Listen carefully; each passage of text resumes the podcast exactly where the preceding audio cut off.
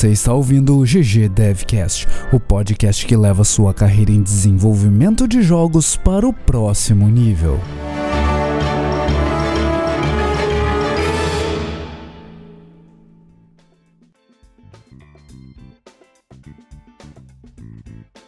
Fala galera, episódio 35 do GG Devcast começando hoje para falar de Horizon Chase Turbo. Estamos recebendo Felipe Dalmolin, tudo de boas aí, ô Dalmolin? E aí, beleza? Tudo bem? Tudo, certo, tranquilo? tudo certo. tudo Agora tranquilo. certo. Agora sim, A gente agora só levou podemos... 40 minutos pra montar tudo Isso, aqui, mas isso. deu tudo certo no final. Pode começar. Juliano, tudo bem, Juliano? Tudo bem, 40 minutinhos, mas é aqueles 40 minutinhos clássicos, né? Aqueles 40 minutinhos da educação, né? Que a gente se atrasa sempre. Exatamente. Tudo, mas tudo certo, Educação, cara. Tudo né? ótimo. Tô muito feliz aqui de estar gravando esse episódio Só sobre. faltou o Monclar. Tá todo Sim, mundo ao vivo aqui, Pô. Sim, é verdade. né? Compartilhando Jogando- esse ambiente. Quatro pessoas, dá pra jogar um torneiozinho aí. Ei, olha aí. É, Nossa, é verdade. faltou, hein? Faltou, Da próxima vez vocês, podem pagar minha passagem que eu vou, de boa. A Ah, próxima vez tranquilo. vai todo mundo pra Curitiba. Exatamente. Aí sim, rapaz. É, o- o aí vocês têm que trazer essa mesa aí, porque tá bonito esse setup aí. Pra quem tá vendo na live aqui, Tá vendo os fios aqui? o setup tá absolutamente sensacional, cara. Tá um caos aqui. Tem, tem até fio desengatado que é só, é só próprio aqui, ó. É, é Exatamente. fio desengatado Só, só pra, pra. fazer volume. Tem um fone que tá solto aqui Tem que fone também. solto, tem Só pra mostrar serviço. É só pra fingir que tem vários equipamentos aqui, né, cara? E aí, ô Juliano, o que, que você tem pra nos contar hoje? Nada. Hoje, pra nos contar, cara,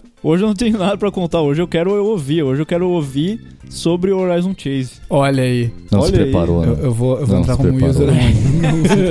Não, se- o Juliano ele É que o, nunca o, se balde, ele tem a habilidade de me pegar nos melhores momentos. assim. E hoje eu tô olhando pra ele aqui, então é mais fácil ainda, né? É, é Ah, é agora. Ele tá É, viajando é. ali. É agora. Mas, ô, ô Monclar, e você? O que, que você tem pra contar pra gente hoje aí, Monclar? Cara, eu tenho pra contar que eu tô jogando um monte de coisa, tô perdido, tô fazendo uma, uma montoeira de coisas nesses últimos dias aí. Ainda não consegui nem ter tempo pra jogar Horizon Chase, porque eu acho que eu vou esperar, na verdade, a versão do Switch, é, que eu tô com, com vontadezinha de jogar, é, que eu vi que vocês anunciaram uns tempos atrás. Olha Né? aí. É, Olha aí. ouvi falar. ouvi falar. Eu ouvi falar, hein? Ouvi falar. Mas, Eu ô- quero, eu quero. Ô, Monclar, eu, eu tenho uma. Eu tenho uma notícia muito importante hoje pra dar. Fala. Que eu, que eu sei que a sua notícia é muito importante pra dar. Você viu o, o controle adaptativo da Microsoft, cara? Ah, cara, é eu verdade. vi. Eu vi, cara. E ainda bem que você me lembrou. Olha aí. Cara, olha só. Cara, essa, essa- esse anúncio aí da Microsoft, do controle adaptativo, pra mim, é, eu considero isso como um momento de revolução na indústria. Tem poucos momentos que a gente passa na indústria que podem ser intitulados de revolução. A maioria, a maioria do- das vezes a gente tem inovações, inovações incríveis e tal. Mas essa, cara, é, o que, que é o controle adaptativo? Ele basicamente é um controle do, do Xbox. É, entre aspas, aberto para você colocar nos inputs é, de cada botão o tipo de controle que você quiser. Então você pode customizar o X, o A, o B, o RT, os analógicos, etc, para se adaptar às suas necessidades físicas. E cara, isso é, é absolutamente fenomenal. Eu assisti aquele trailer, velho. Eu não vou mentir, eu chorei assistindo o trailer desse negócio, cara, porque é um troço emocionante, assim, a possibilidade que isso vai dar, a inclusão e toda a galera que vai poder agora curtir o jogo no mesmo nível do que, que todo mundo é, já curte há muitos anos. Bastante Cara, gente é- vai poder voltar a jogar, é, que sofreram, sei lá, acidentes, qualquer tipo de, de situação na vida, e deixou os jogos acessíveis. Isso é uma atitude assim louvável da Microsoft. Não me importa se eles estão usando isso como marketing, etc. O que, ele- o que eles conseguiram fazer, é, o que eles estão fazendo com esse controle, assim, é, é de aplaudir de pé. Cara, é sensacional. Eu, eu vi Verdade. a quantidade de equipamentos que eles fizeram e eles tiveram o cuidado de fazer uma pesquisa muito grande em cima de, de como fazer a, a interface funcionar para um número muito grande de pessoas. Então Uhum. é, é realmente louvável a, a atitude da Microsoft. Eles já estavam caminhando nessa direção com aquele negócio de. é, pode customizar os controles a partir do sistema, né? Uhum. Independente do jogo. Sim. Ah, que eu acho que é uma coisa que só eles fizeram até agora. E daí eu acho que esse controle é meio que a, é, é a forma de concretizar isso de vez, assim. Pra, Sim, pra- fantástico. Além cara, de, fantástico. de toda a customização, agora tem a customização do hardware É, também. que- isso, isso. Cara, aquilo é, é sensacional. A gente já falou em outros episódios o, o lance de inclusão em jogos, quanto que isso é nossa responsabilidade enquanto desenvolvedores, incluir pessoas nos, nos jogos e, e essa, essa demonstração da Microsoft vai muito em linha com tudo aquilo que a gente falou. Eles estão tomando uma atitude prática para incluir pessoas nos jogos. Saca? Não é só aquele falar que vamos fazer, falar que estamos tentando. Não, eles mostraram uma realização disso. Sim, não acho que vai demorar muito pra PlayStation seguir e espero muito que a Nintendo também siga os mesmos passos. Tomara. É, porque isso já, é que nem eu falei, é uma revolução, velho. O que eu não vi é se eh, vai ter suporte pra PC também. Provavelmente, Cara, controle né, de Xbox, ser- se É, entra. provavelmente. eu acho que é um controle de Xbox aberto aquilo. Eu não sei ainda como funciona, posso estar Uhum. falando besteira. Sim. Cara, eu gostei que é um controle bonito, assim, sabe? É um controle elegante. Tu vê que não é uma gambiarra, Também, né? sabe? Que eles fizeram, não é um improviso. É um Uhum. negócio que eles tiveram comprometimento mesmo, sabe? Que Uhum. até eles mostraram que, ah, esse aqui é um controle que tu vai poder deixar, tipo, junto com todos os teus outros consoles, assim. Não é um negócio que tu tem que esconder, por exemplo, sabe? Isso eu achei Sim. demais, cara. Legal. Mesmo, mesmo cuidado que eles têm com os, É, com os controles, é, os primeiros dele, eles vão ter com, com, com esse aí. Muito massa. Sensacional, cara, sensacional. Mas e aí, ô, ô Monclar, eu não vou nem, nem me enrolar hoje. né? Ai, Porque é. a Não gente tem assunto, tem Nossa. um monte de Aqui coisa tem pra informação. falar. Ô, Juliano, qual é o jogo de destaque hoje, Juliano? Hoje o jogo de destaque é Horizon Chase Turbo, cara. Olha Hoje é aí, cara, quem você pode falar do Nossa, Horizon que Chase surpresa. muita coisa. tá, vendo, tá vendo como funciona? Sacanagem. Você olha pro Juliano, vou sacanear ele agora. Agora. Esse é o Funciona. momento. Mas, cara, eu. Nossa, eu tava jogando. Tava jogando na Steam, eu tenho que dizer que, cara, eu tô me divertindo demais. O. Todo o trabalho que vocês fizeram, todo o trabalho que teve em cima da versão. Eu joguei mais a versão de Steam mesmo, joguei a versão de PS4 aqui. E, cara, demais, eu joguei no teclado. Tá um fio, assim, a gente teve o episódio anterior sobre Game Feel. E o Game Feel do Horizon Chase, cara, nossa, cara, tá uma delicinha demais, assim. Que bom, cara. Tá sensacional mesmo. E ô, ô Dalmolin, eu quero começar então, né? A gente falou, estamos aqui com o Dalmolin, mas quem é o Dalmolin? De onde você veio, pra É onde você verdade. vai, do que você se Eita. alimenta. É, é importante. Pra quem já né? ouviu, para quem já ouviu os episódios anteriores, o Dalmolin já teve aqui, mas vale a pena se introduzir de novo, porque se apresentar de novo, porque a galera pode não conhecer você ainda. Fala aí, É rapaz. Beleza. verdade. É, eu sou o Felipe Dalmolin, eu sou game designer aqui na, na Aquiles, ah, já desde 2014. E, e é isso, cara. Eu faço design dos jogos. f- trabalhei no design do Horizon Chase World Tour, que foi a versão mobile. Agora no design do, do Horizon Chase Turbo. E antes disso tinha feito. Tinha uma, uma, uma empresa menor, a Luderia, eu e mais dois sócios, que a gente fez jogos também lá, o Spooklands, o Battle Rides. Então já são alguns anos de, de, de trabalho aí tentando, tentando aprender esse negócio aí, como é que faz joguinho, como é que faz joguinho gostoso. Olha Alguns anos de estrada já pra sensacional. encaixar na metáfora do Horizon. Ah, Isso aí. hoje o Eu sou Monclar muito tá bom, com cara, tudo, né? com cara? piadas. Olha aí. Hoje eu tô. Eu sou, eu sou um piadista. Um piadinha, um fanfarrão, né, cara?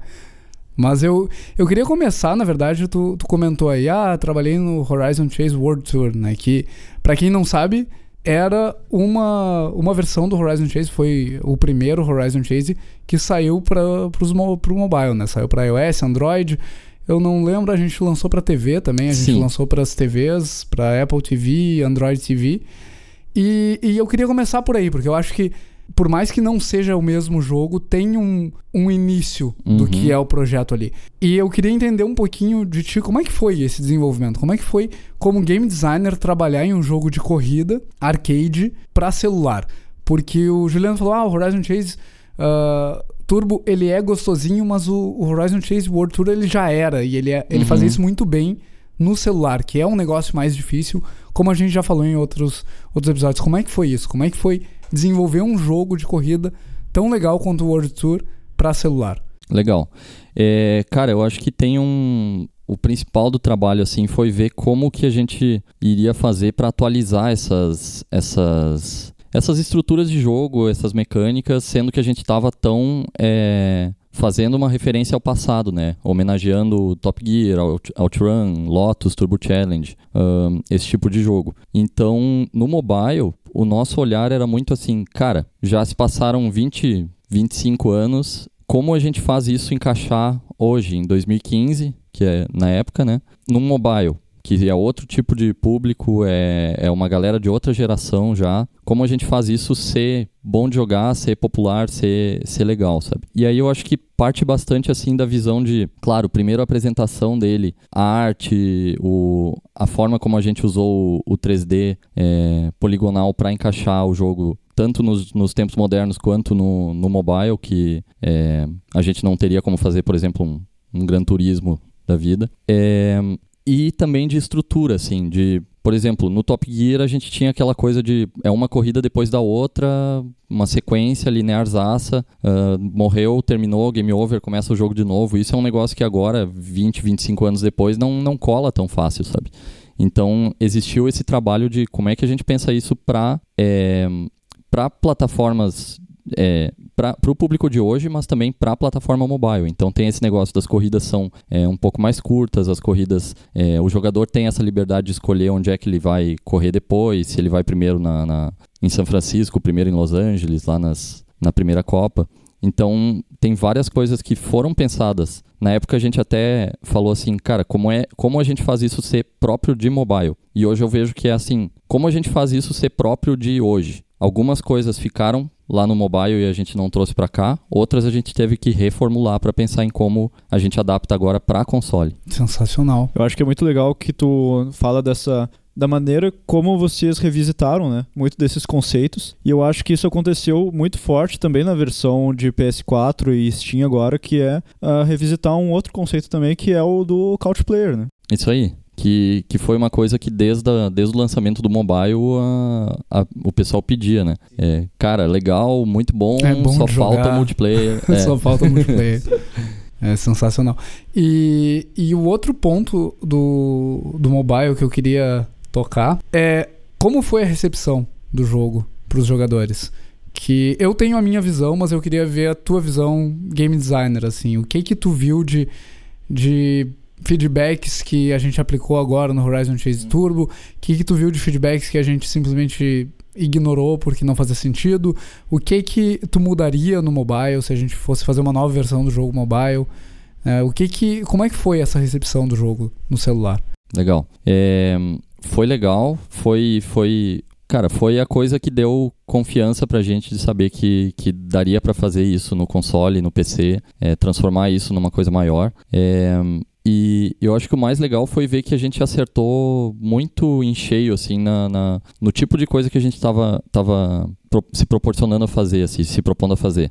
É, que é resgatar aquela jogabilidade de, de arcade do passado, um, modernizar isso no que, no que era preciso, né? E com, com a recepção das pessoas no mobile, a gente viu que realmente, cara, se, se, se o sujeito tem qualquer tipo de, de gosto por esse jogo é, de corrida que não seja o simulador hiperrealista, também que não seja o, o, jogo de kart explosivo com, com arma, twisted metal e coisa, é, ele provavelmente vai, vai gostar muito do Horizon Chase e vai achar que, cara, isso é o que a gente fez de, de mais legal no, nos últimos tempos sobre, sobre esse tipo de, de jogo de corrida, né? E isso aí daí deu confiança pra gente de saber que, cara, tem público disso no mobile que, que a gente imaginava que que não seria exatamente o público inicial disso, por, enfim, ser, ter um público mais novo também e tal. E então tem que ter no PC e no console também. A gente viu no mobile gente da nossa idade, mais velha, mais nova, criança, jogando Horizon Chase, o que deu pra gente uma confiança assim de,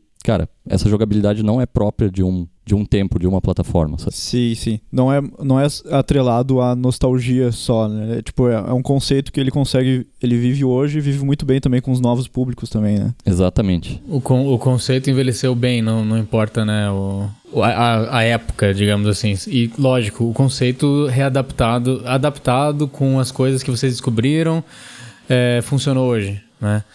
É, aproveitando essa parada aí da, do mobile versus versão de PC e PS4. Você sentiu alguma, alguma, alguma resistência, assim, nessa hora? Tipo, com comentários de jogadores, assim, tipo, ah, vai ser só um port, vai ser... É, putz, pra que transformar um jogo que já existe no mobile num negócio assim? Eu vi que bastante gente comentou é, esse tipo de coisa, assim. Na minha opinião, eu acho uma. Sei lá, são comentários meio. não muito bem informados, mas eu queria que você dissesse o teu ponto de vista disso, assim, como é que foi lidar com isso nessa nesse, nessa versão nova do jogo, que é praticamente um Horizon Chase 2, eu acho, sei lá. Uhum, cara, é, foi bem isso. Foi um. A gente entrou num, num, num paradoxo de, de, de, escolhas e de game design também, que é o seguinte: o pessoal tava clamando pela, pela versão console, mobile e, e, e, PC, porque gostou muito da versão mobile, só que é, não queria que aquilo tivesse só no celular. Ao mesmo tempo, se a gente colocasse no, no console e no PC, ia ter gente reclamando que, pô, mas é um jogo mobile. Então uhum. a gente se viu entre entre a cruz e a espada, assim, de como fazer, como fazer isso ficar legal para console, né? E eu acho que o mesmo pensamento que o mobile teve lá no começo de como a gente faz isso, atualizar 25 anos, ser próprio para mobile, ser interruptível, ser leniente, ter essas características de design de mobile.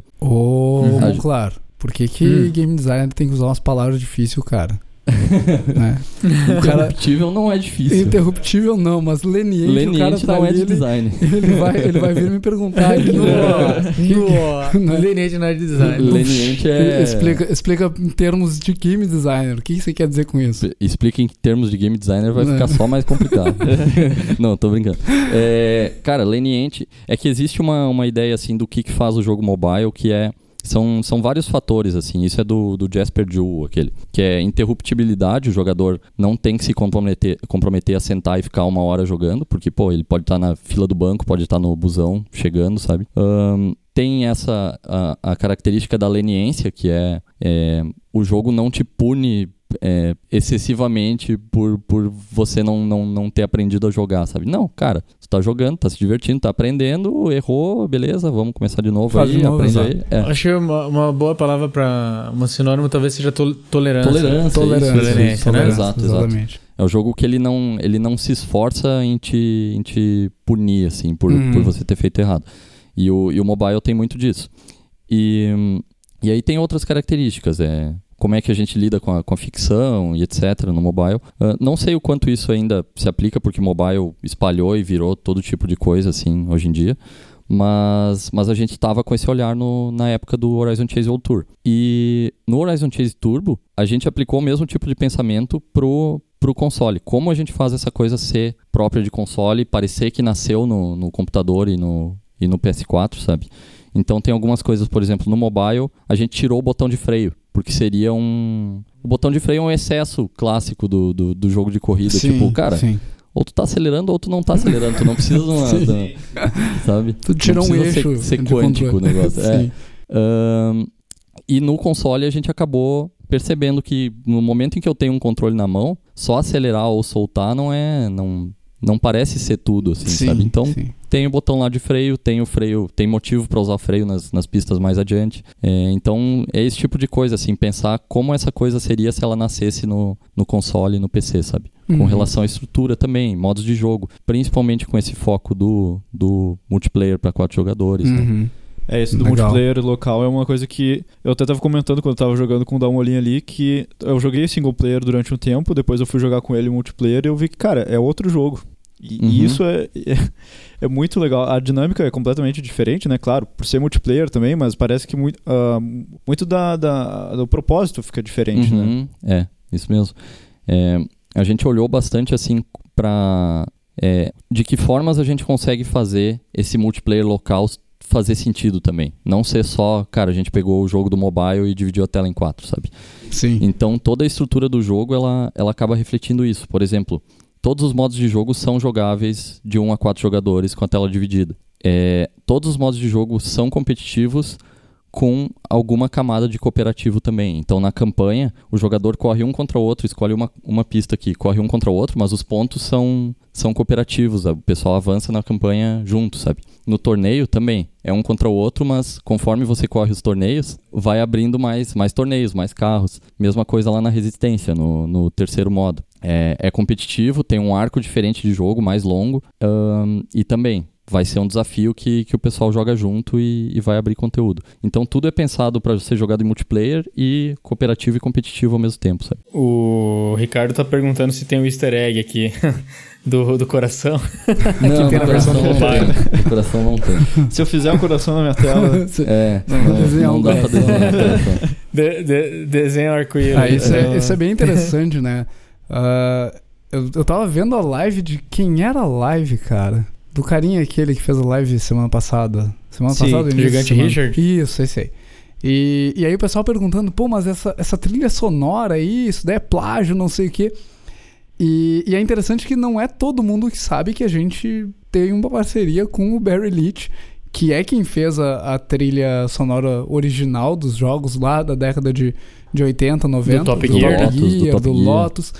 E, e ele fez as trilhas do Horizon Chase. Então, obviamente, tem essa similaridade entre o que ele fez lá no Lotus, no Top Gear, e o que ele fez aqui no Horizon Chase World Tour e no, no Horizon Sim. Chase Turbo, né? Exato. E aí, na Assim. versão World Tour, ele tava se casando e tinha o easter egg de o pedido de casamento dele tava dentro do jogo. Uhum. Isso foi sensacional, cara. E aí você fazia um coração, era na primeira pista ou Era nessa na, aqui. Na primeira nessa pista, aqui? aham. Você fazia o, o, o coração e, e funcionava. Cara, era, era sensacional o negócio. Ah, só que É, agora, como ele não esse- tá casando de novo, não, não foi. Ele mas, já casou. Ele já casou. mas tem umas coisinhas pra achar, assim. Agora, se você Opa. desenhar um bebê, vai aparecer um. Não, tô brincando. Aqui tem informação, né, um, claro.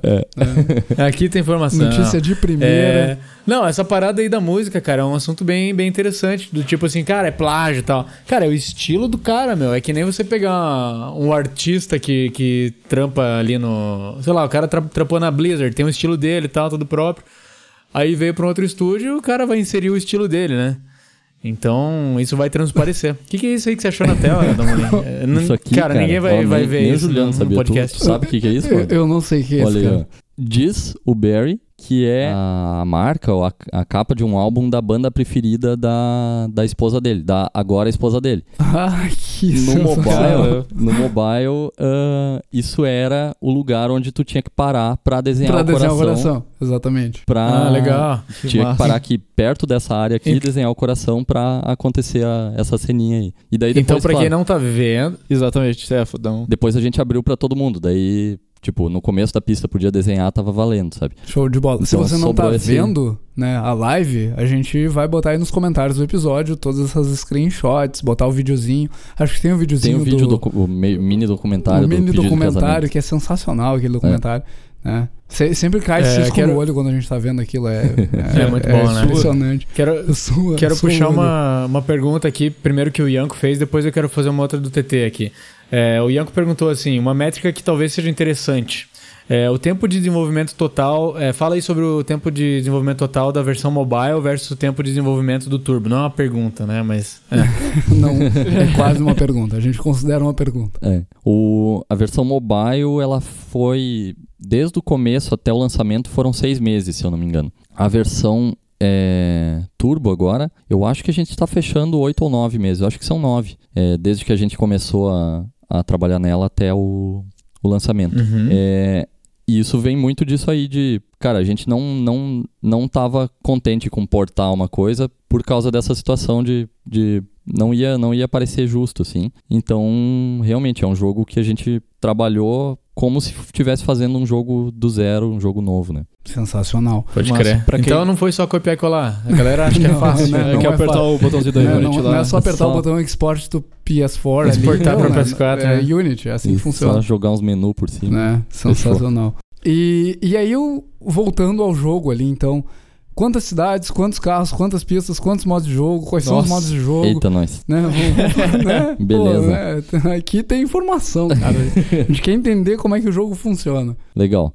É, tá, a gente tem ahn, três modos de jogo agora. Um deles é o que o que a gente tinha no mobile, que era a volta ao mundo. Posso fechar aqui, ninguém vai ganhar Você mesmo. pode. É, eu já te ganhei antes. Aproveitar tá- e tá mostrar boa. pra quem tá vendo a live. Pessoal que pessoal que tá ouvindo o podcast agora pode olhar no YouTube também, o vídeo já vai estar lá com tudo gravadinho, certinho. Uhum.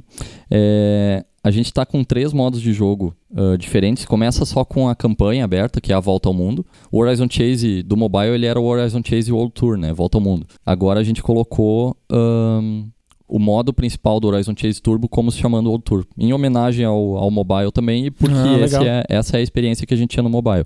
Que é uma, uma volta ao mundo. São 12 países hoje. O mobile tá com 10 depois das atualizações. É, são 12 países, agora a gente tem esse mundinho massa aqui para navegar. Também tá é uma muito coisa que não. isso aí, cara. Tá legal, né? A gente melhorou bem um monte a apresentação, assim, do, Tá sensacional. é, como Uhum. o jogador navega, como o jogador é, descobre o conteúdo que tem no jogo, sabe? Então, são 12 Copas. é, Califórnia, Chile, Brasil, África do Sul, Grécia, Islândia, Emirados Árabes, Índia, Austrália, China, Japão e Havaí. Havaí é o chefão final. É, São 109 corridas no total agora. No mobile a gente lançou com 72 e depois atualizou para ter, hum, eu acho que tá com 90, se eu não me engano, É, eu 91. acho 91. É, agora são 109. E São as mesmas corridas? Tipo, todas que tem no mobile tem na versão do PS4? todas que tem no mobile tem na versão de PS4, mas várias delas sofreram modificações. Sofreram é uma palavra. É pesado, né? né? Parece que- Sofreram. Sofreram. Parece que eu Receberam, receberam, machadada, receberam né? improvements. Forcei O pegou um né? martelo e começou a bater. É, não, não tá bom. Então, aqui eu não vou conseguir mostrar porque elas estão trancadas, mas é, tem pistas na, na Índia, na, no Havaí, pistas que a gente considerava assim que elas é, poderiam ser melhoradas, assim, né? na Islândia também. Então elas estão mais, mais legais agora, estão revisadas. Todas as pistas do jogo estão com algum rebalanço de, de, de inimigos, de dificuldade. O jogo agora está com 31 carros no total, porque são vários que se abre aqui jogando a campanha, né? E depois tem os carros que você ganha jogando os outros modos. Então tem isso aqui na garagem. Quem tá assistindo pode ver que já Descreve mostra todos os carros. ah, e qual é a condição para abrir? Tem vários carros que abrem só acumulando ponto na campanha, então é só tocar adiante que abre. Depois vários carros que abrem tirando ouro em todas as, em, em cada copa, né? Que é o, o carro do expert, assim. Ahn, E Uhum. aí os carros que a gente abre com zerando o jogo de várias formas e, e terminando os torneios e o modo é, resistência. Vários né? carros Um secretos. carro container ali, cara. Um carro Os container. containers são os que a gente Isso não, é tipo, não mostra. né? É a revolução do jogo de corrida. Tem um carro que é um container. Container é secreto. Container Que é secreto. massa. Show de bola. Ah, além do, do- da volta ao mundo, a gente tem daí o torneio e a resistência. São, são modos que vão abrindo conforme você joga e são realmente aquela é, base para ter várias formas de jogar com amigos entre quatro jogadores e tal. Dá para jogar single player, mas é, eles são pensados para dar bastante bastante jeito de jogar em multiplayer. Legal. Acho que a pergunta do TT encaixa bem nessa, nesse momento aqui. Ele perguntou assim, é, como que a versão do a versão Turbo se diferencia sem os modos multiplayer é, da versão mobile. Quem quiser jogar o modo de um, jo- de um jogador só, consegue ver diferenças significativas para a versão mobile ou são questões de design mais sutis assim? Eu acho que tem 60% mais sutis, 40% significativas, talvez. As Uhum. sutis são esse tipo Já de é coisa. bastante, é, né? exato. As sutis são esse tipo de coisa. Apresentação, o feeling de volta ao mundo tá muito melhor. Essa coisa da gente saber bem claro agora, por exemplo, a corrida bônus ela vai custar 400 pontos. Depois que abrir, ela vai ficar mostrando que tem um upgrade lá para não deixar pular essa pista. Ah, os carros todos vão mostrar como é que, como é que você faz para abrir. Tudo isso era um pouco mais escondido no mobile. né? Quality of life assim melhorou um monte, né? isso, isso, isso, exatamente. E aí as, as mudanças mais significati- significativas são essas, essas, esse conteúdo novo, claro. Aí a- os modos novos de jogo, o torneio, a resistência e Uhum. esse aqui que eu não mostrei ainda, que é o, o modo a corrida fantasma, que eu acho que teve uma coisa no mobile que pegou muito, assim, que foi a galera correndo contra o tempo dos outros, pel- através do Facebook, né? Uhum. E agora a gente tem isso, vou correr aqui contra o Rick Sampaio, do Overloader. Você não, Ah, que não Massa, seleciona cara. Que, que também, de, de certa forma, é uma melhoria de quality of life, mas que fica, virou parte integral de gameplay, né? Exato. Tipo, você tá. Você poderia. Ah, eu vou marcar o tempo do Rick Sampaio aqui, e daí, ah, beleza, vou, vou correr contra ele. Mas a diferença de ver o fantasminha dele agora, o carrinho dele correndo lá, cara, é, Isso. é, é outra coisa, é né? outra coisa. E, cara, agora que eu tô vendo, dá pra jogar de dois contra Dá o pra fantasma jogar de dois do, do contra outro o jogador? fantasma. O balde só não tá vendo Cara, o isso é fantasma muito legal. na tela de, dois- baixo. de- dá pra jogar até com quatro players, então. Isso, exato. O balde não tá vendo o fantasma na tela de baixo porque ele não tá conectado na PSN. Mas se todo mundo tiver Ah, conectado, entendi. os quatro veem fantasma, os quatro sobem seus tempos, os quatro é, participam E da o cara precisa o da. O cara precisa da Plus pra isso? Ah, não, não precisa da Plus. Olha aí. Olha aí, Porque é, maneiro, é cara. assíncrono o multiplayer, né? Ele, Muito ele bom, grava cara. os tempos e os fantasmas e, e dá pra jogar qualquer hora depois. Então, pra galera que tá que nem eu no momento, que não tá pagando a PSN, pode jogar um multiplayer assíncrono do, do Horizon Chase sem nenhum problema. Multiplayer assim. Cara, eu acho que eu vou pegar a versão de Play 4, na verdade, hein? Tô vendo aí, cara. Nossa, Cara, tá, tá, a o ver- a PS4 tá ali na Play sala, 4 velho. Tá muito legal. Tá massa e tem a caixinha, né, cara? Nossa, é caixinha. verdade. Não, olha, olha, eu acho que amanhã eu vou fazer uma visita ali no, Faz, no shopping ali. Eu vou na, eu vou na livraria Saraiva daqui e vou fingir que eu vou ligar o Skype aqui. Faz o teu lançamento oficial. Faz teu lançamento oficial. É, deu, ó, E como é que dá uma olhinha tá aqui. E como é que tá a recepção da mulher? Eu sei que o pessoal já foi numa livraria, já viram que não tem mais unidade. Como é que é? Sério? Que isso, cara? Sério isso. mesmo? É, Não, não, mas deve. Tem, tem sim, tem sim. Tem, tem, tem, deve ter, deve ter. Cara, tá muito legal. Ó, eu vou perder. Vou ganhar do Rick, cara. Vou perder pro Rick. Perdi pro Rick. Mas foi muito, por muito pouco. Com uma mão só, Rick. Ah, é, tá muito legal.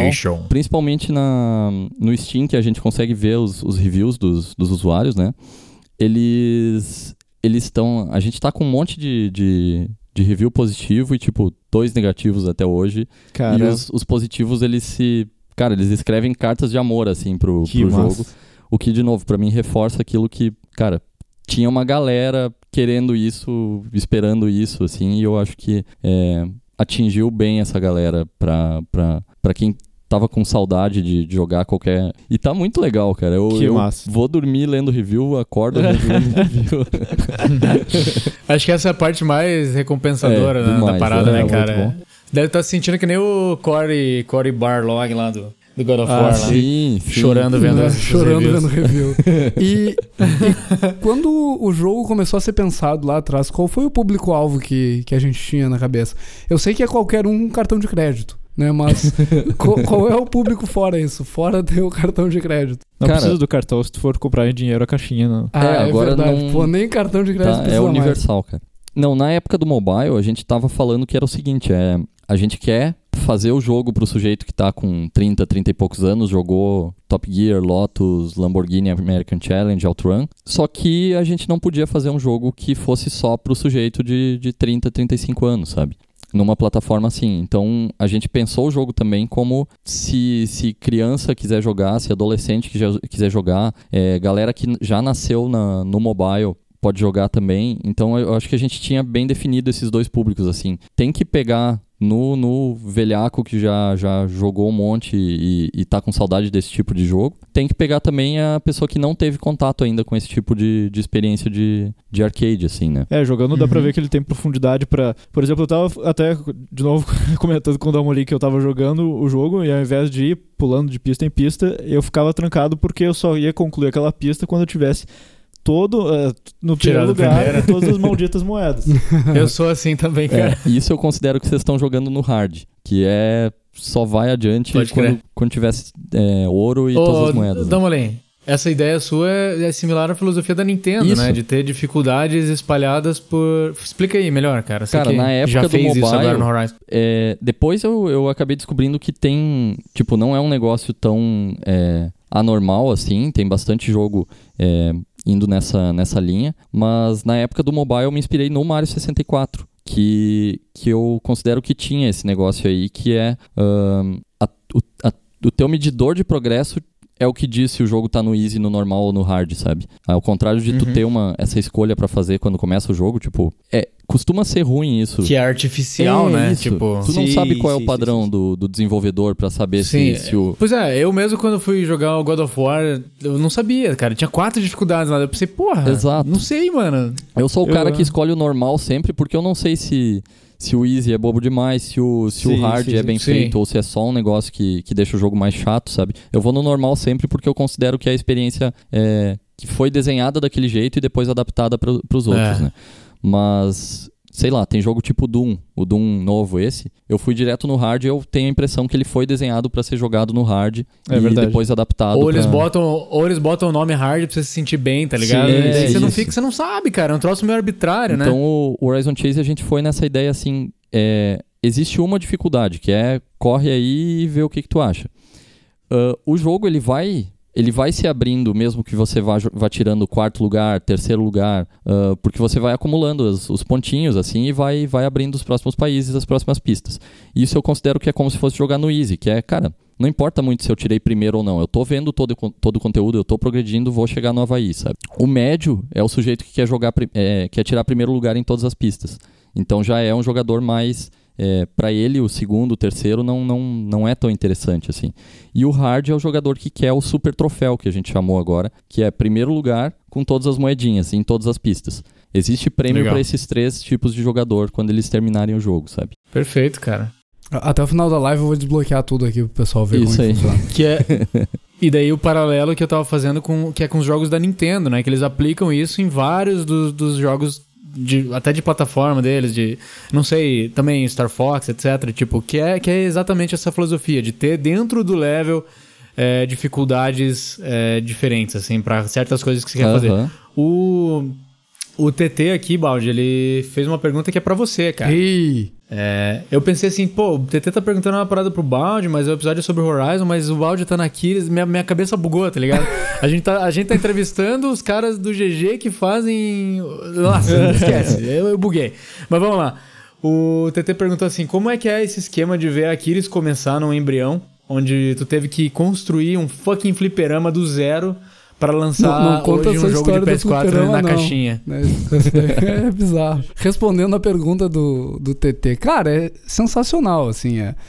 Ah, eu não lembro se eu já falei antes, mas eu tô na Aquiles fazem 11 anos. Eu entrei aqui quando, quando a empresa tinha, sei lá, quatro pessoas. Era sócios e tinha o, o Alessandro Lima que modelava e só. E era Aquiles, era uma sala que era menor que essa que a gente tá agora e, e fazendo o jogo para o mercado de publicidade e propaganda. Na verdade, quando eu entrei, não tinha nenhum jogo feito ainda. E, e é impressionante, tipo, sair lá da, da Lanjandonk para ter um jogo lançado, caixinha, PS4 e tudo mais.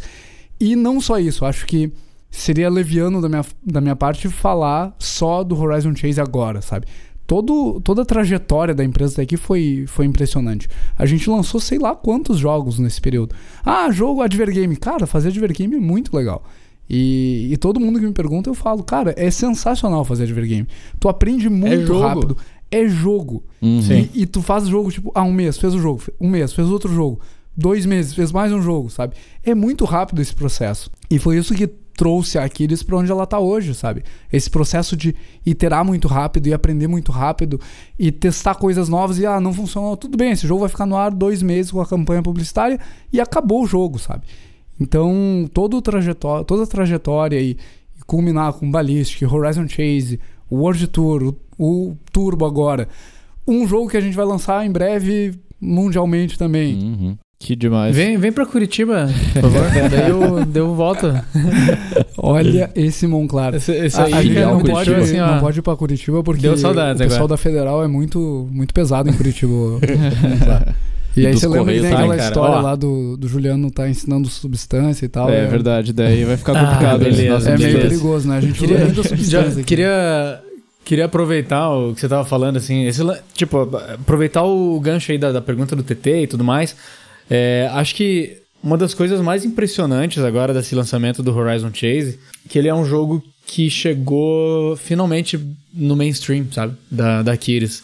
É um jogo que eu vou, eu vou botar a tela aqui do meu navegador aqui e eu, eu botei aqui Horizon Chase Turbo no YouTube e eu filtrei por últimos vídeos enviados, sabe? Coloquei Horizon Chase Turbo e tá aqui é, vídeos enviados. O último vídeo foi enviado há 14 minutos, daí depois 26 minutos atrás, aí o outro 27 minutos É, atrás, que massa. 30 minutos atrás, 34 minutos atrás, 40 minutos atrás. Cara, é Coisa o tempo louca. inteiro, cara. Isso aqui, isso aqui é uma parada, tipo, dá pra ir, entendeu? Sim. É a gente fazendo review, a gente jogando, a gente querendo mostrar, compartilhar, entrar nesse hype. É o jogo brasileiro que finalmente foi lançado pro PS4 na caixinha, tá ligado?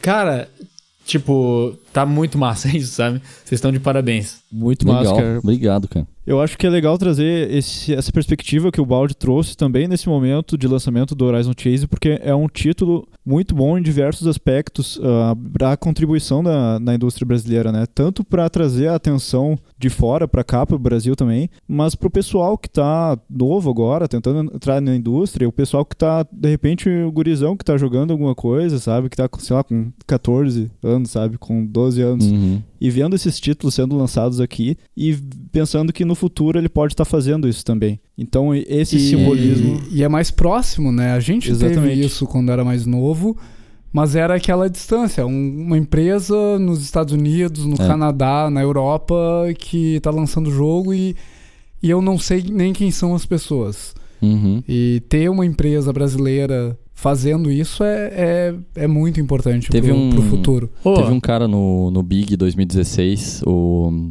é um dos, dos desenvolvedores do Super Hot, é, acho que é Patrick o nome dele, não lembro. Ahn, que ele comentou comigo que lá na. Eles são da Polônia, né? Uhum. E ele falou que lá eles se espelham bastante na, na galera da CD Projekt Red, né? Uhum. que para eles assim foi muito importante para os desenvolvedores da Polônia, Polônia ter essa, essa presença assim, um- alguém que estava fazendo o jogo que, que tinha alcance mundial, ahn, que, que fez sucesso, foi considerado como um jogo de qualidade e tal, sabe? Então ele tinha muito orgulho de, de ser polonês e, e, e dividir espaço com o pessoal da, da CD Projekt Red. E eu acho que a gente pode, se não agora, no futuro, a gente pode ter uma presença assim de é, virar referência e inspiração para quem quer fazer isso também. do, né? do presidente dar o jogo Com certeza, de cara. presente. O presidente dá o, o Temer da Horizon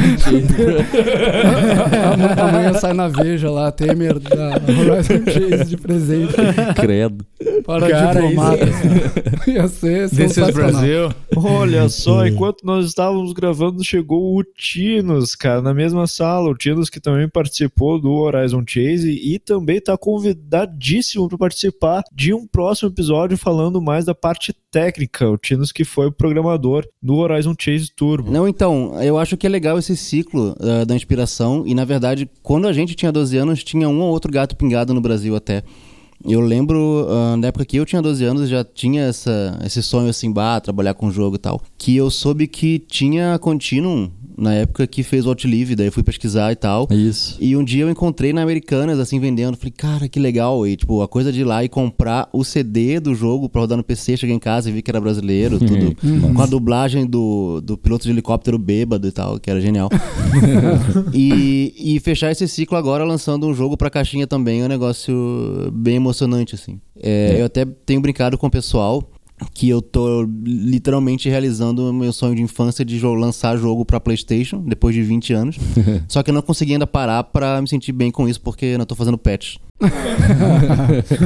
Ah, a gente vai falar mais sobre o patch na sequência. O, outro, outro comentário aqui é, que, que o Yanko falou. O Yanko, quem, já, quem ouviu os últimos episódios do GG, ele tava aí. É, ele tá. Atualmente ele tá fora do Brasil, né? Ele falou assim: ó, visão de fora. É irreal para as empresas que eu trabalhei aqui na Europa lançar um jogo no tamanho e qualidade dos que a Aquiles lança no tempo que a Aquiles lança.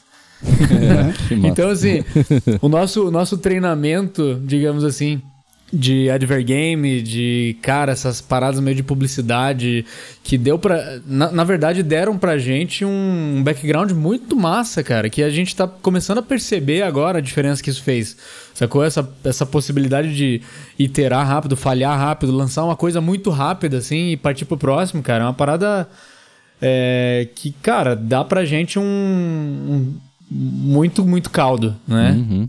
Eu, eu tenho mais duas perguntas aqui pro, pro Dalmolin, antes dele ir embora, porque eu acho que ele tem horário, ele vai me matar, se- né?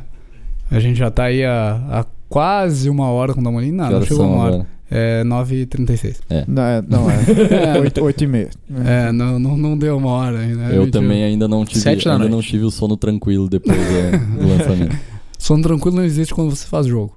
É. E, e eu tenho uma pergunta que talvez seja polêmica, talvez não, talvez você só me responda, é, por que não? Mas é uma curiosidade, assim, por que a gente não fez o modo multiplayer online pro Horizon Chase Turbo? Porque a gente tem o Ballistic, a gente já demonstrou que tem a con- condição técnica de fazer, tem capacidade de, de montar um jogo para ser multiplayer, ser jogado online. Por que, que a gente decidiu não fazer multiplayer online? Qual, qual é a tua visão a respeito disso? Uhum. É, cara, eu acho que tem dois, dois aspectos disso. É, um deles é a, é a referência que a gente está pegando de jogo antigo, jogo da época do Super Nintendo, do Mega Drive, e, e realmente tentar resgatar essa experiência na é, por inteiro, assim. Que eu, eu acho que é isso que o Horizon Chase Turbo está fazendo, é completar o, o, o sonho, completar a ideia de, de resgatar essa, esse, esse tipo de jogo, né? E, e isso vem bastante nessa, nessa, nessa linha do, do multiplayer local, do multiplayer de tela dividida até quatro jogadores. É, a gente fez bastante propaganda a respeito do, do, da experiência de juntar amigos no sofá, até o trailer que a gente viu agora no começo. É isso, são quatro amigos no sofá jogando e, se, se, e dando risada, se divertindo. Um dá um tapa no outro, mas, mas tá tudo na boa, tá tudo tranquilo.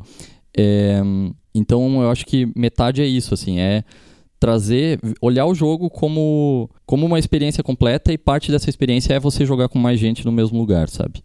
Ahn, a outra parte é o aspecto técnico disso, que quando a gente começa a falar em, em multiplayer online, síncrono, né? ah, a gente vai para toda uma linha de como é que a gente cria é, estrutura para isso, como é que a gente cria interface para isso, para que não tenha aquela experiência ruim de um jogador vai ficar esperando enquanto os outros estão tentando conectar e daí o outro está tentando digitar o IP do outro sujeito não sei o quê. A gente tem como fazer isso já mais é, ahn, mais fluido, como é o caso do, do Ballistic, né, que ele é uma experiência multiplayer bem, bem lisa, mas não é um negócio que se faz em um, dois, três meses. É uma coisa que exige, cara, é, é quase fazer o jogo de novo, sabe? É, o próprio Ballistic foram alguns anos até chegar onde ele tá. Exato, e, e mesmo depois do, do- da abertura do Ballistic no Steam, foi mais quase um ano pra pra ele se, é, se fechar mesmo, né? É, considerar completo e daí passar a fazer as atualizações pós-lançamento.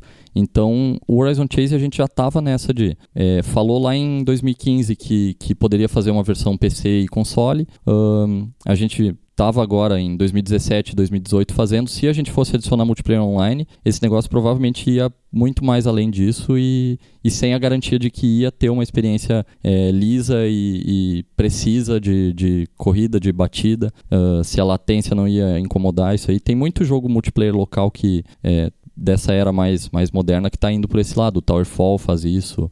Ahn, de, cara, não é um jogo que vai ficar tão bom no online quanto no offline. Então, é, a experiência de jogo que a gente está propondo é essa, sabe? É, e eu acho que além disso a gente também está entregando um meio termo que ajuda a, matar um pouquinho essa sede de competir com um amigo que está longe, que é o modo Ghost Online com o leaderboard, né? Exato. Tanto entre os amigos quanto entre a galera do mundo todo que estiver correndo.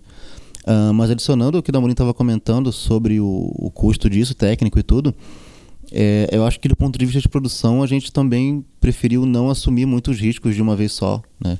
Ah, e dado que esse projeto não, não necessitava de ter multiplayer online pelo lado do design e tudo que ele comentou, foi uma boa escolha para a gente garantir que os riscos das novidades que a gente está fazendo estavam bem contidas, porque era o primeiro jogo para console, ah, primeiro jogo multiplataforma com plataformas tão diferentes, né, como o PC e console, ter que implementar um monte de coisa já duas vezes, inclusive o suporte à conta, a leaderboard online e tudo isso. E no final eu acho que foi bom porque a gente já teve algumas dificuldades com essas novidades e se tivesse ainda online, ah, ia ser mais um pepino para resolver. É uma questão de da gente escolher onde é que a gente vai investir os nossos, nossos recursos e, os nossos, e o nosso tempo, né? Sim. Pode ser que com online não, não desse tempo de colocar tanto conteúdo no jogo, por exemplo, porque, enfim, a gente tem que escolher onde focar, né? Eu acho que um parâmetro muito bom do. um- indo um passo pro lado, mas um parâmetro muito bom do engajamento é ver que, por exemplo, o Balde esqueceu que a gente tá gravando podcast e tá só jogando Oi. faz uns 15 minutos. Oi.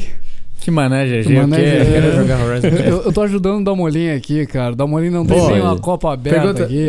Vergonhoso. Pergunta O cara gravar já- aqui. Já- eu tô com duas. Já que você falou de multiplayer, já de não tomar é, riscos é, precoces e tal, vocês não descartam ainda a possibilidade de um multiplayer online? Dan, dan. Que bom que ele perguntou pro Tino. Capciosa pergunta. Que bom que ele perguntou por Tino. Eu vou, seguir jogando. Mas eu sei que é uma pergunta de design. Eu- eu vou seguir Eu sei que o Tino jogando consegue aqui. implementar. É, eu vou É- seguir é- jogando. não, eu digo que é a- bom que perguntou pro Tinos porque eu não descarto. Não, veja bem. É, Ah, conseguir implementar a gente sempre consegue. Você não pode perguntar para um programador se uma coisa é possível, porque a resposta Porque sempre nunca é é sim. Não, Não, não, a- nunca- não, nunca sempre, sempre é, sempre possível. não. é sempre sim. A pergunta certa é quanto custa. Porque se você perguntar, consigo fazer a melhor IA perfeita que vai resolver problemas do mundo e tal? Sim, dá. Com o tempo, não sei, uns 100 anos. É, é só colocar o tempo e o dinheiro certo. Exatamente. É assim, cara, com, com tempo e dinheiro suficiente, qualquer coisa eu consigo fazer. Agora, falando sério, assim, óbvio que isso não é. Isso é só do ponto de vista técnico, né? Ahn, depois de ter feito o multiplayer local funcionar, e que foi difícil, eu não sei quanto da Monin já comentou sobre isso, mas tem várias particularidades sobre como o jogo funciona que tornaram isso bem mais complicado do que seria esperado num jogo normal. É, Dado que realmente, tipo, a gente já trabalhou em outros jogos multiplayer e tem essa experiência, é possível, acho que seria possível, mas seria seria um trabalhinho assim, justamente pelo que o Dalmolin comentou de tornar, não tornar, mas manter o jogo tão gostoso quanto ele é no local, dada a latência e garantir Entendi. que as colisões estão sempre direitinhas, né? Ah, Eu lembro que o primeiro jogo multiplayer que eu fiz era um jogo de luta melee, assim, de sumô. E foi um inferno pra ficar bom, porque tem toda a questão Você fez com o Yanko, né? que eu fiz com o Yanko, é. E por ter a questão do contato direto entre os dois jogadores e um influenciar diretamente no movimento do outro, com as colisões ali, ah, isso torna muito difícil de manter, manter a latência at bay, assim. Coisa que com jogo de tiro, como Você o fez, Ballistic, você não fez é... o multiplayer do Copatum, cara. Tinha a física da, da bola e os caras. Não, Não, mas- cara, então, você- sim. Tem as manhas. O, a- o multiplayer do Copatum era uma grande mentira. E essa aqui é a real. tipo, dando, da- dando uma palhinha. Tá ainda, rapaz. informação. É, Não, então, aqui tá a realidade. É, adiantando o que o pessoal vai falar nos próximos capítulos do Fazendo um FPS, multiplayer online é sempre uma mentira, porque é fisicamente impossível você ter a informação na tua máquina e na máquina do amiguinho ao mesmo tempo. Não, mentira, a gente, a gente resolveu essa hoje já. É, Então, é, vocês- vocês a deviam gente sair vai, daqui. vai implementar multiplayer com entrelaçamento quântico a partir de agora. Aí, Ah, então vocês deviam sair daqui e ficar com Nossa isso. senhora. Esquece esse podcast, esquece tudo. A gente resolveu todos os problemas de, de latência. Mas então, no caso do Ballistic, que é um jogo de tiro, ah, isso é mais simples porque você não, não tem essa questão do movimento do cara influenciando o outro. Você tem um cheque de tiro que independe de pra onde o cara foi depois disso, por exemplo, né? Então o pior que pode acontecer é o cara se esconder atrás de uma parede e quando chegar a informação do tiro ele ter morrido e isso ser um problema. Mas como são latências que, que, que são da ordem de às vezes 50, 100 milissegundos, não é tão perceptível. Agora, no caso de uma colisão dessa do Horizon Chase, se você supõe que o cara tava indo na direção do carro e na verdade ele mudou de direção, ah, isso vai gerar um- um- uma confusão ali na hora de tratar a colisão, que às vezes o cara não vai perceber o que aconteceu, mas ele vai sentir que tá um pouquinho fora. E a gente já teve experiências com o Horizon Chase ah, no multi- multiplayer local mesmo, ou no single player até, que uma mudançazinha estúpida de um frame na checagem de É. colisão muda completamente o fio do jogo. Então isso é. Pode isso tem crer. riscos específicos, né? Ah, apesar de que a gente já fez o Ballistic, eu trabalhei naquele jogo de sumo anteriormente. Eu fiz o multiplayer do Copa Toon também, que é um jogo de futebol que a gente fez aqui na Aquiles. Ah, teve vários desafios, né? A título de curiosidade, eh, até por sugestão do Monclar na época, eu fui estudar como funcionava o GGPO, que era um sistema de multiplayer para jogo de luta, Ah. e acabou sendo muito útil pra gente fazer no, Aham. no. Mas na verdade, eh, um multiplayer de joguinho, cada jogo que você for fazer vai ser um problema diferente, você vai ter que ter muita criatividade pra resolver. O que o Tinos quer dizer é que o Horizon Chase não tem uma bola pra servir de mediador, Monclar. é, é mais ou menos isso, né? Tá certo. que, Mas que é. ó, só tá aí colocar uma a- bola que tudo funciona. A sugestão Rocket Horizon Chase ali. Aí o Rocket League também, que é muita mentira, muito né? Tem uma palestra muito legal do pessoal do Rocket League sobre como que a física do jogo é uma mentira. E isso também afeta o multiplayer de qualquer forma. Tá certo. Mas eu acho que, assim, é fazível Tá. se a gente tiver oportunidade. Mas, mas e dado isso tudo que, que foi dito sobre a questão técnica e tal, supondo que isso tudo fosse resolvido, o que, que você acharia disso, Dalmolin? Você acha que tiraria um pouco o foco do couch play ou você acha que seria uma adição legal? Cara, acho que. Ah, não sei, cara. Eu acho que não, não. Total não descarto, assim. Se a gente fizer um 2, Uhum. um 3, um 5 desse negócio, eu acho que. ahn, tem, tem como ficar legal no multiplayer online também. É, todas as vantagens que a gente vê no multiplayer local, elas. é, elas só existem no multiplayer local. Por exemplo, é, o fato de que Uhum. pra você jogar com galera, tu conhece com quem tu tá jogando, tu não vai ter aquele anonimato, aquela aquela ah, aquela propensão a tornar o ambiente tóxico, sabe? Aí no trailer até a Sim, gente mostra sim. isso da galera se, é, se joga um joga a menina joga o boné do cara pra fora, depois se abraçam, depois continuam jogando, sabe?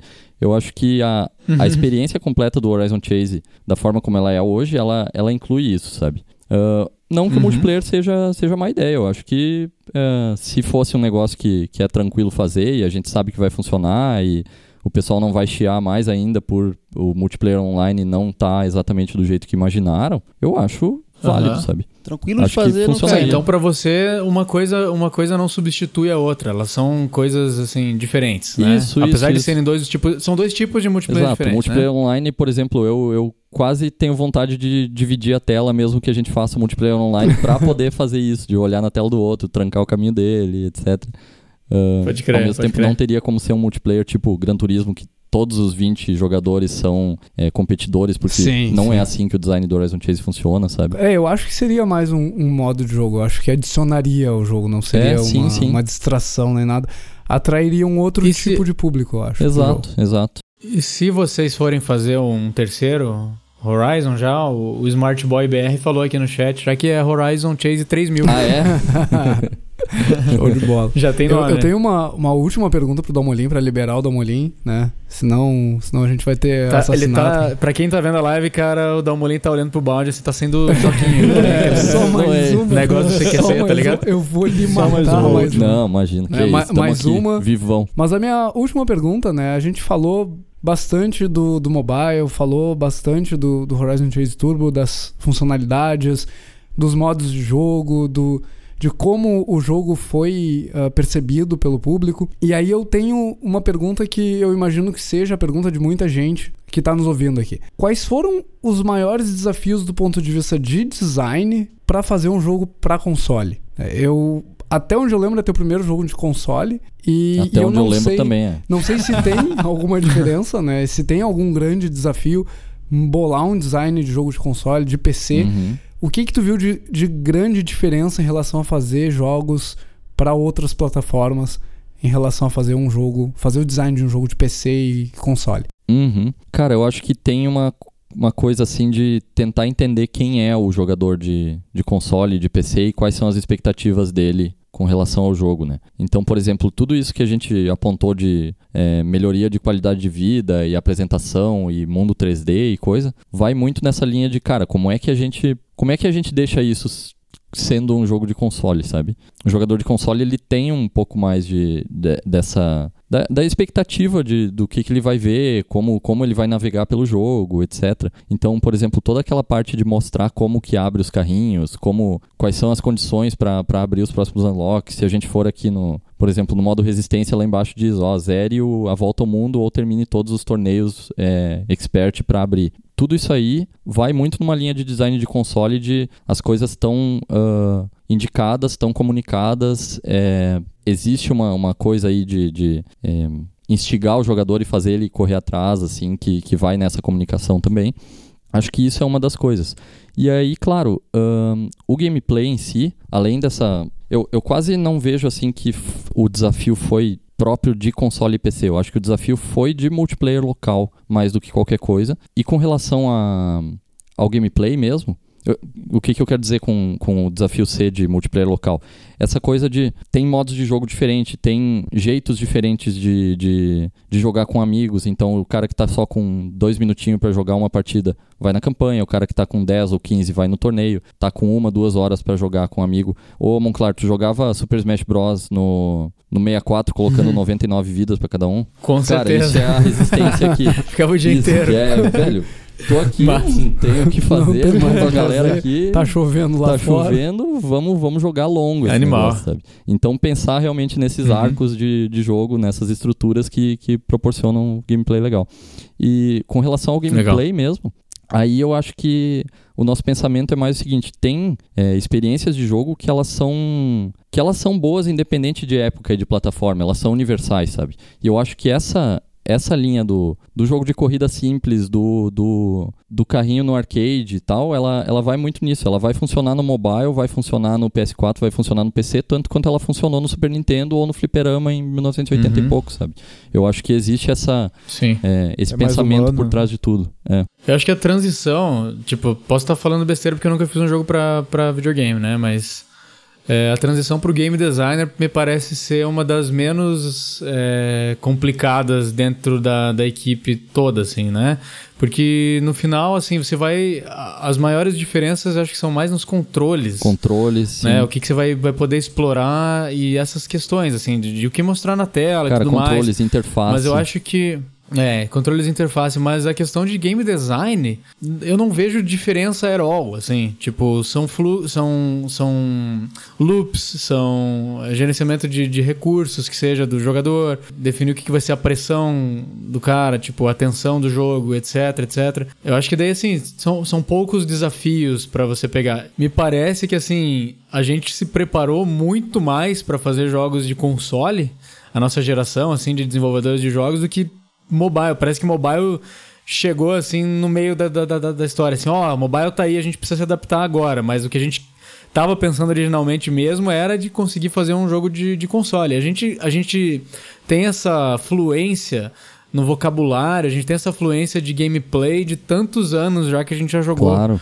É, jogos de console, entendeu? Então eu acho que isso é muito mais natural pra gente. Talvez pra, pra geração mais nova de game designers que tá vindo aí, é, não seja tão assim, porque mobile tá muito mais forte, etc. Mas pra gente eu, eu tenho a sensação que é. É, eu acho que é bem isso. A gente, é, querendo ou não, a gente faz faz jogo para mobile com um pedaço do coração no console, né? Então, é, lá Aham. em 2015 já foi isso. Tipo, a gente tomou todas as decisões que precisava para aquilo lá ser funcionar no mobile, ser próprio de mobile, mas o tempo inteiro existia uma ideia assim de, cara, vai ser muito louco se a gente conseguir colocar isso no PC, no console, sabe? Então não existe nenhuma decisão Uhum. aqui que é, que exclua o PC ou console, nenhuma, sei lá, não, não tu não Sim. depende de swipe na tela e, e gestual Aham. e coisa para jogar, sabe? Tá a, a base ela é Sim. ela é independente assim. Adaptável. Foi importante, então, ter essa visão desde o começo, né? Porque facilitou, digamos assim, a transição, pelo menos Com no core, certeza. né? Óbvio que teve... Foi um jogo que de- demorou né, nove meses para ser desenvolvido, né? É. Mas mesmo assim, tipo, se, se tivesse... Se, se tivessem sido criadas essas é, limitações, esses bloqueios, ia ter sido bem mais Exatamente difícil, isso aí. Né? Legal. O que que ajudou ter feito a versão mobile antes? O que, Hum. que foi que foi bom ter testado naquela versão, não só em termos de produto, de conceito, de fazer uma revi uma Boa. uma revi revisita. São. Revisitamento. Eu, eu vou adicionar nessa ainda. Que o, o Gustavo de Almeida, nosso apoiador lá, também ah, perguntou se limitações de hardware influenciaram a versão de, de mobile. E aí adicionar nisso, tipo, tirar essas amarras ajudou. Essa aí o Tinos vai responder depois, então. é, Boa. porque sim, influenciou no mobile, Ou o Ianco, né? que É, tá o no chat. Yanko também, é isso. É, a gente, por exemplo, esse estilo de arte low poly e coisa, ahn, ele ajudou muito a gente no mobile a ter um jogo que funcionava fluidaço, rapidíssimo, ah, com esse visual que ele tem, sabe? Então, é, a gente conseguiu aproveitar esse, esse estilo gráfico para ir para para usar para ter performance no mobile, no, até em iPad 2, dispositivos mais, mais antigos. E no PS4 isso acabou ajudando até na, na coisa das, das quatro telas, do, do split screen, quatro jogadores simultâneos, Uhum. cada um tá renderizando sua, seu, seu pedaço de, de tela e coisa. Ahn, qual era a outra? O, o que ajudou. Essa aí eu vou responder. Isso. É, eu respondi só vagamente porque o Tino O, o Tino vai tá louco melhor. pra responder É. melhor. O que que foi importante de que ajudou a ter a versão mobile antes? Ah, sim. Ahn, pô, a gente podia, é, pro próximo, assim, deixar as, as perguntas mais fáceis no começo, as mais difíceis no meio, as mais fáceis no final de novo, né? Aprender a, Cara, não- tunar essa dificuldade aí, né? Né? Eu senti que faltou não, balanceamento. Não, foi o Monclar que fez a pauta. tivesse, é, Rolou, rolou um shelf moment aqui, que o cara tá pronto pra largar o jogo porque o chefão ficou fora. Se, tiver, se tivesse sido eu, estaria exatamente assim. Dá uma olhinha, achou que era só a saideira rapidinho, vai ficar É, mais meia não, hora não. explicando. Vai Ele, gatada. ele falou, não, aceito mais uma. É, ó. Toma. Toma então. Não, cara, eu acho que ajudou um monte, assim, é, principalmente a gente entender 100% o que, que é o jogo na mão dos jogadores, porque existe uma coisa que o Monclar já deve ter falado um milhão de vezes aqui no, no, no podcast, é que a gente não, não tem certeza do que, que é o jogo enquanto ele não tá em movimento na mão de alguém sendo jogado. É uma conversa pela metade enquanto ele tá sendo desenvolvido sem, é, Uhum. sem cair na mão do jogador, né? E eu acho que o mobile foi, cara, foi melhor do que qualquer playtest ou focus group ou qualquer coisa que a gente pudesse ter feito, porque realmente é, a gente teve um público de verdade, um público comprador, ahn, um público vocal para reviews de, de, de Google, de App Store. Então a gente conseguiu ter uma, uma ideia muito clara assim de é, o que, que o pessoal acha, por que, que eles gostam, o que, que eles gostam, ah, onde que o pessoal achava que, putz, aqui nada a ver. Por exemplo, na Islândia o jogo ficava absurdamente difícil, a gente já ajustou na época do mobile e agora a gente melhorou ainda mais. Que tipo de coisa, por exemplo, eu fiz uma análise de, de level para o PC e para o console que eu não tinha feito na época do mobile, porque na época do mobile a, a estrutura disso foi meio é, às avessas, assim. Eu, eu fiz as fases antes da gente botar o carrinho para correr nas fases, então tem, tinha bastante coisa que não necessariamente estava funcionando bem e foi revisado, sabe? Foi revisado.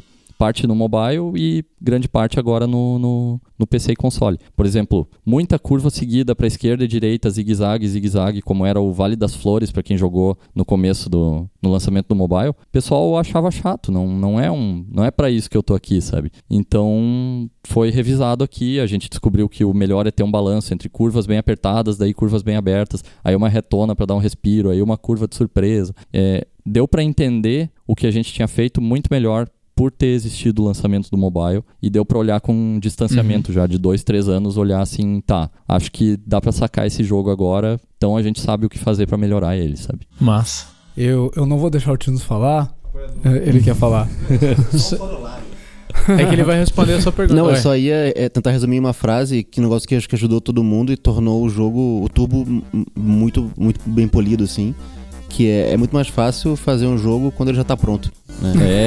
É, isso, cara. Então a gente basicamente fez outro jogo, só que o jogo já tava lá. Então É, vários tava problemas lá. já estavam resolvidos. Então a gente pode resolver os problemas de, mais de complicados. laboratório pro jogo, né? E existe uma, uma segurança, isso dá uma segurança, assim, do que que funciona, o que que não funciona.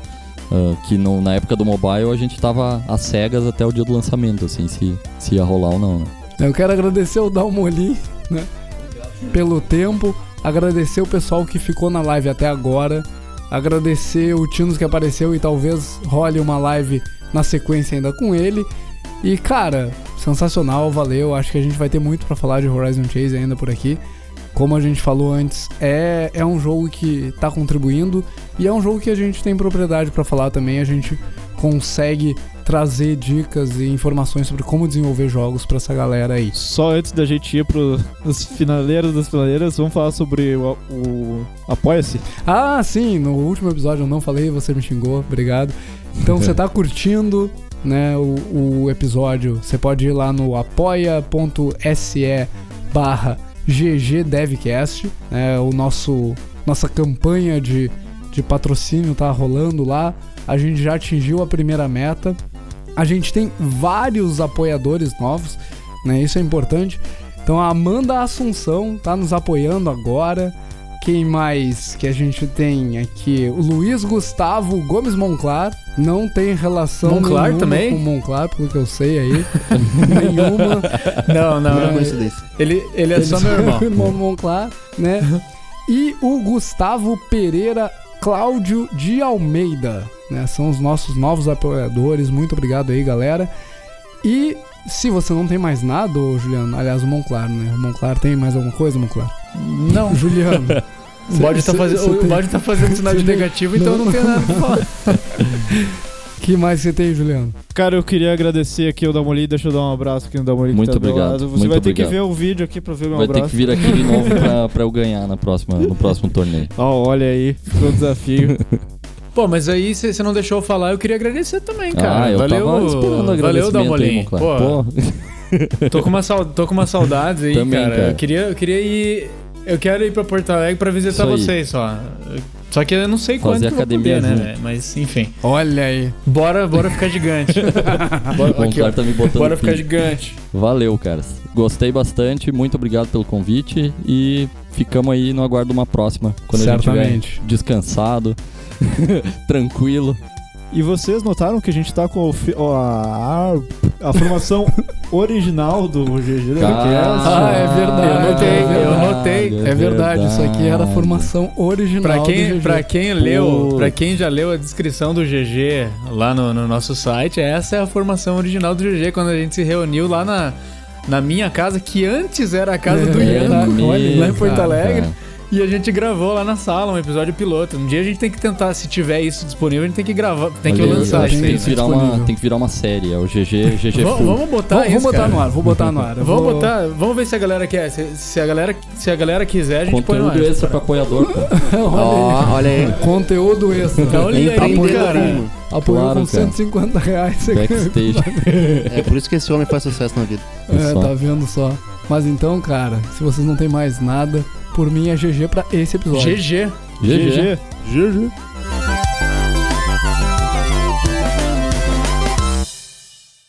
Mas, cara, eu, eu então primeiro quero agradecer o Monclar, agradecer a galera que ficou na live. Aliás, agradecer o Monclar. Obrigado. né? tá o Monclar eu não quero agradecer. Não agradece o Monclar. Eu- eu olhei É a função dele. dele, tá aí. Eu agradeço, Monclar. Obrigado, Monclar. Eu, eu bati o olho na cara do Aí, Monclar. valeu. O cérebro bugou.